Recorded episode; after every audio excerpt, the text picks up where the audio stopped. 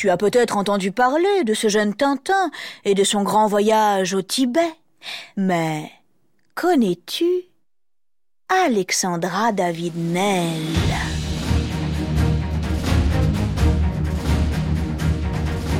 En 1924, cette Française intrépide traverse le monde et brave tous les dangers. Déguisée en le visage couvert de cendres, elle entre dans Lhasa, la mystérieuse capitale du Tibet, à l'époque totalement interdite aux étrangers.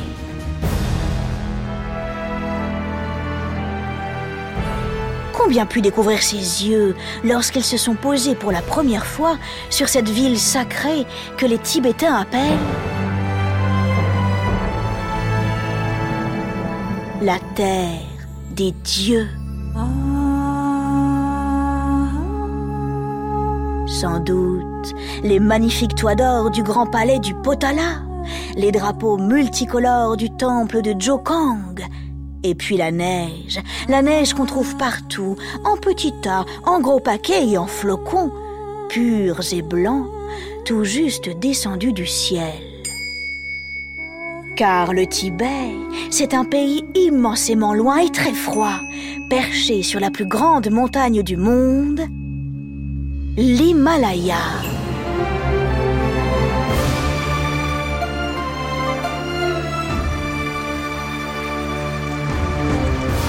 Pour y parvenir, Alexandra a parcouru 2000 km à pied et probablement aussi un peu à dos de yak. Elle a affronté le vent, la glace, la faim, les brigands et bien d'autres dangers. Es-tu prêt à repousser toutes les limites et à grimper si haut qu'on pourrait presque toucher les étoiles? Si oui, alors oublie les charentaises bébé et mets ton bonnet. On part au Tibet.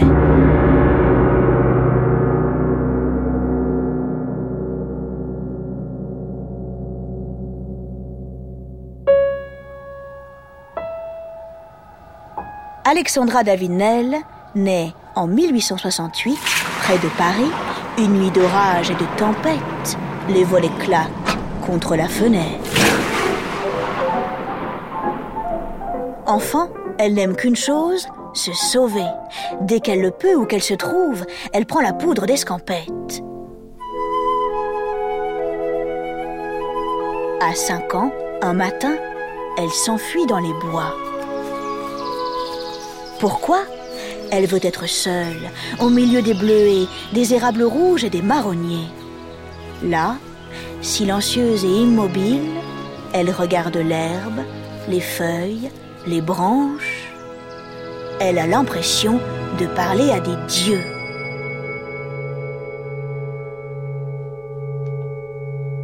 Alexandra grandit. Elle observe le monde.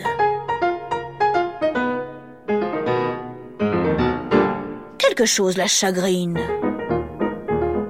À son époque, les femmes ne sont pas libres. Elles ne peuvent pas décider de leur vie. Et ça, oh, ça la met dans tous ses états. Oui, elle est indépendante. Oui, elle veut vivre comme ça lui chante. Alexandra est féministe. En 1889, elle a 21 ans, elle se trouve à Paris. Hong Song-hu, son ami coréen, lui donne rendez-vous au musée Guimet, le grand musée des arts de l'Asie. Cet endroit, elle sent tout de suite qu'il a quelque chose de magique. Au centre de la grande bibliothèque, elle découvre une immense statue d'or au visage doux et très calme. C'est un Bouddha géant, une représentation de Siddhartha, l'homme qui a fondé le bouddhisme, une religion très ancienne et extrêmement sage, pratiquée dans les pays d'Asie comme l'Inde, la Chine, le Népal ou le Tibet. Alexandra est bouleversée. Elle vient de rencontrer un nouveau monde, envoûtant et mystérieux.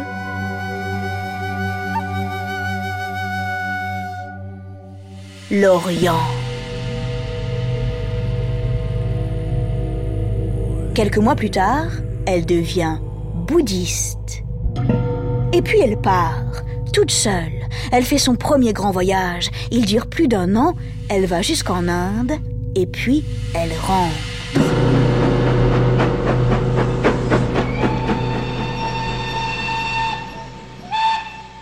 Quand on est une fille libre et indépendante, il faut gagner sa vie.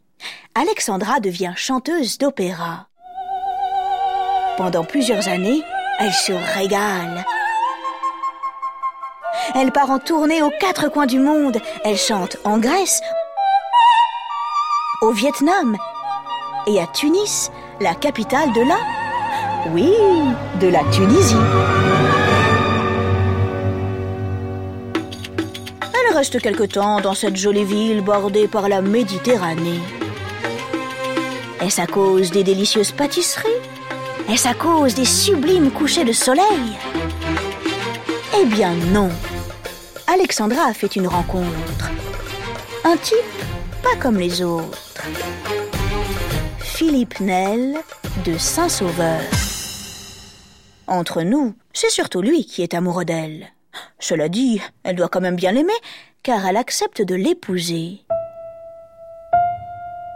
Le temps passe.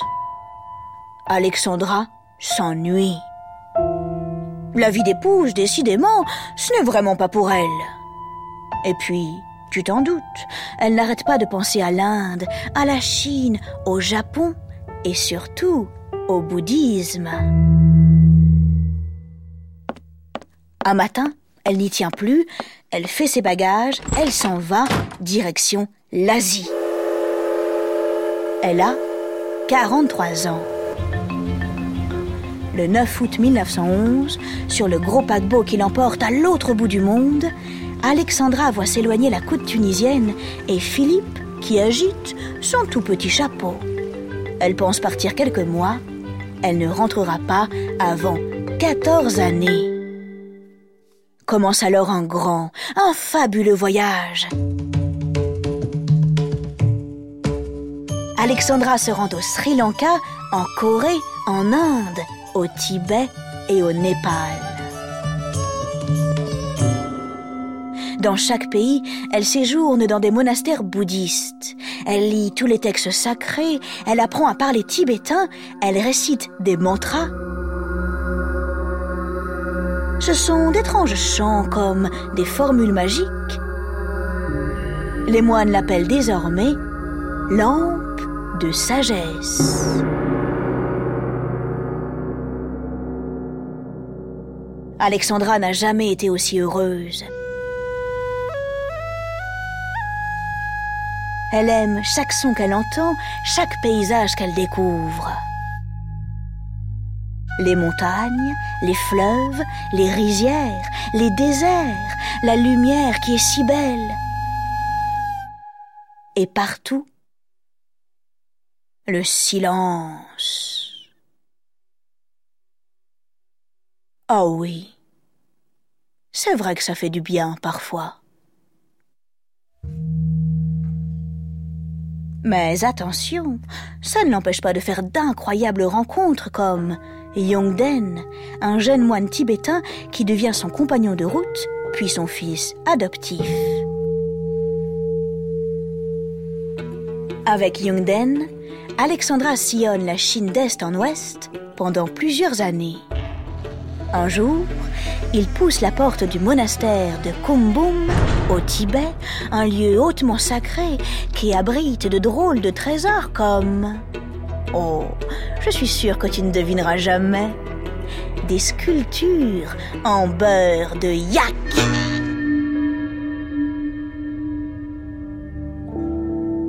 Yondan et Alexandra y restent trois ans. Durant toutes ces années, elle n'oublie pas d'écrire à Philippe, surtout quand elle a besoin d'un petit peu d'argent. Alexandra a 56 ans. Elle se dit qu'il serait peut-être temps de rentrer. Mais elle sent un petit vent frais lui chatouiller les pieds. Ce vent vient des plus grandes montagnes du monde, du froid, de la neige, bref, des plus hauts sommets de l'Himalaya. Il lui dit Viens, Alexandra, Viens rendre visite et marcher sur nos chemins.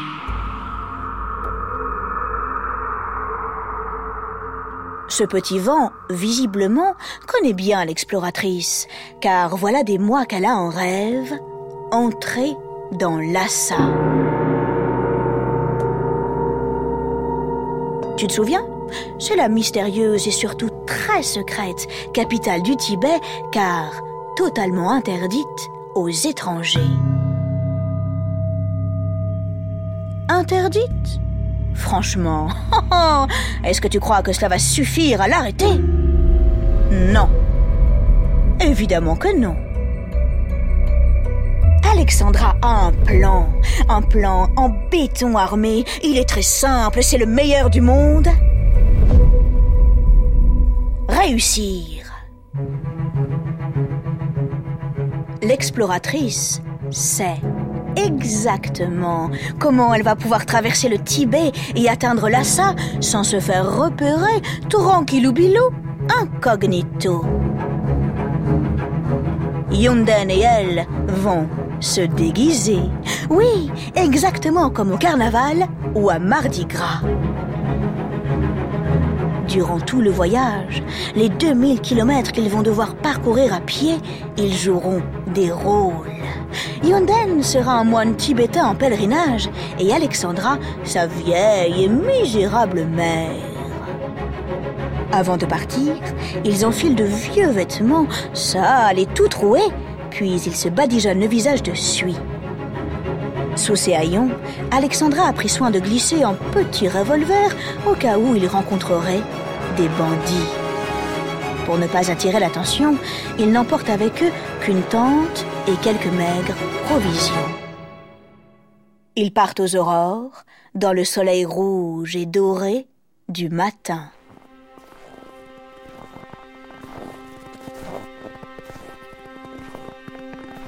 Ils marchent et ils marchent tous les jours, douze heures presque sans s'arrêter. Ils ont à peine de quoi boire et pour ne pas gaspiller les provisions, ils ne mangent qu'une fois par jour. La journée, quand il ne neige pas, le soleil fait scintiller la cime des montagnes comme des diamants. Mais la nuit, le froid est glacial. Les températures tombent bien en dessous de zéro. Lorsqu'ils se réveillent le matin, ils ont parfois du mal à ouvrir les yeux car leurs cils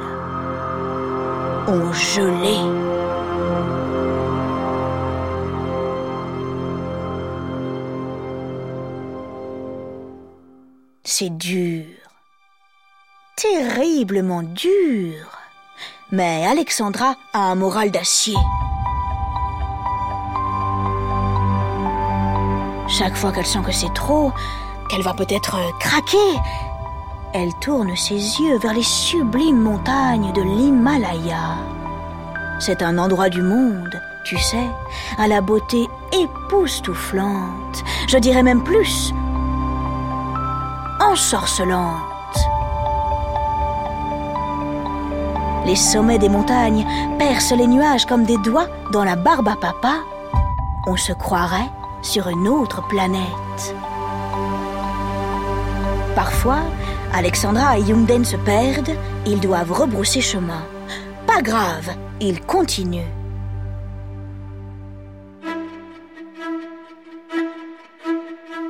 Tu imagines le courage, la résistance et l'obstination qu'il leur faut? Car ceci est leur vie, leur quotidien pendant huit mois huit longs mois froids et blancs à marcher dans les montagnes de l'Himalaya. Enfin, le 24 février, Alexandra aperçoit Lhasa perché au loin sur un haut plateau. Des larmes coulent sur ses joues. Mais, juste avant qu'il n'arrive devant la porte de la ville, une tempête de sable se lève ce qui n'est pas très agréable, c'est vrai, mais extrêmement pratique. Tous les Tibétains se couvrent le visage pour se protéger. Lorsque Yunden et Alexandra passent devant les gardes, ces derniers n'y voient que du feu. Ils entrent ni vu ni connu.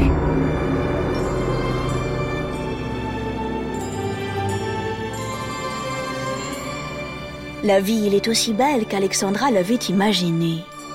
Nos deux voyageurs de l'extrême y passent deux mois merveilleux. Puis vient le temps de rentrer. Tu sais, c'est comme ça la vie des grands explorateurs. Une fois qu'ils ont accompli leurs exploits, il faut bien qu'ils reviennent pour tout nous raconter. Et c'est ce que fait Alexandra. Le 10 mai 1925, elle est de retour en France. Yunden l'accompagne. Après ça, elle écrit des livres et elle continue de voyager. 100 ans, elle renouvelle son passeport car elle a encore envie de parcourir le monde et d'aller loin, le plus loin possible.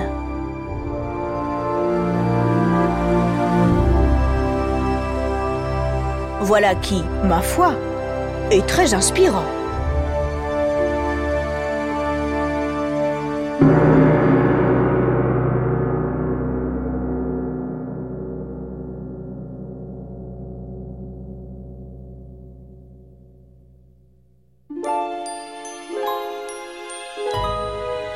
Au début de l'Odyssée, je t'ai parlé du palais du Potala. Dis-moi, est-ce que tu l'as déjà visité? Le palais du Potala est un immense bâtiment blanc et rouge surmonté de toits d'or. C'est la résidence d'hiver d'un homme très important, le Dalai Lama. Tu as peut-être déjà entendu parler de lui, c'est le chef spirituel des Tibétains. À Lhasa, il y a un autre bâtiment très important, c'est le temple de Jokang. J'en ai également parlé au début de l'Odyssée. C'est le premier temple bouddhiste construit au Tibet. Aujourd'hui, le Tibet vit une situation dure et compliquée. Le pays est sous le contrôle de la Chine et le gouvernement tibétain a été obligé de fuir. Le Dalai Lama, depuis 1959, n'est plus jamais retourné dans son palais. Personnellement, j'espère vraiment qu'il pourra y retourner un jour, et le plus vite possible.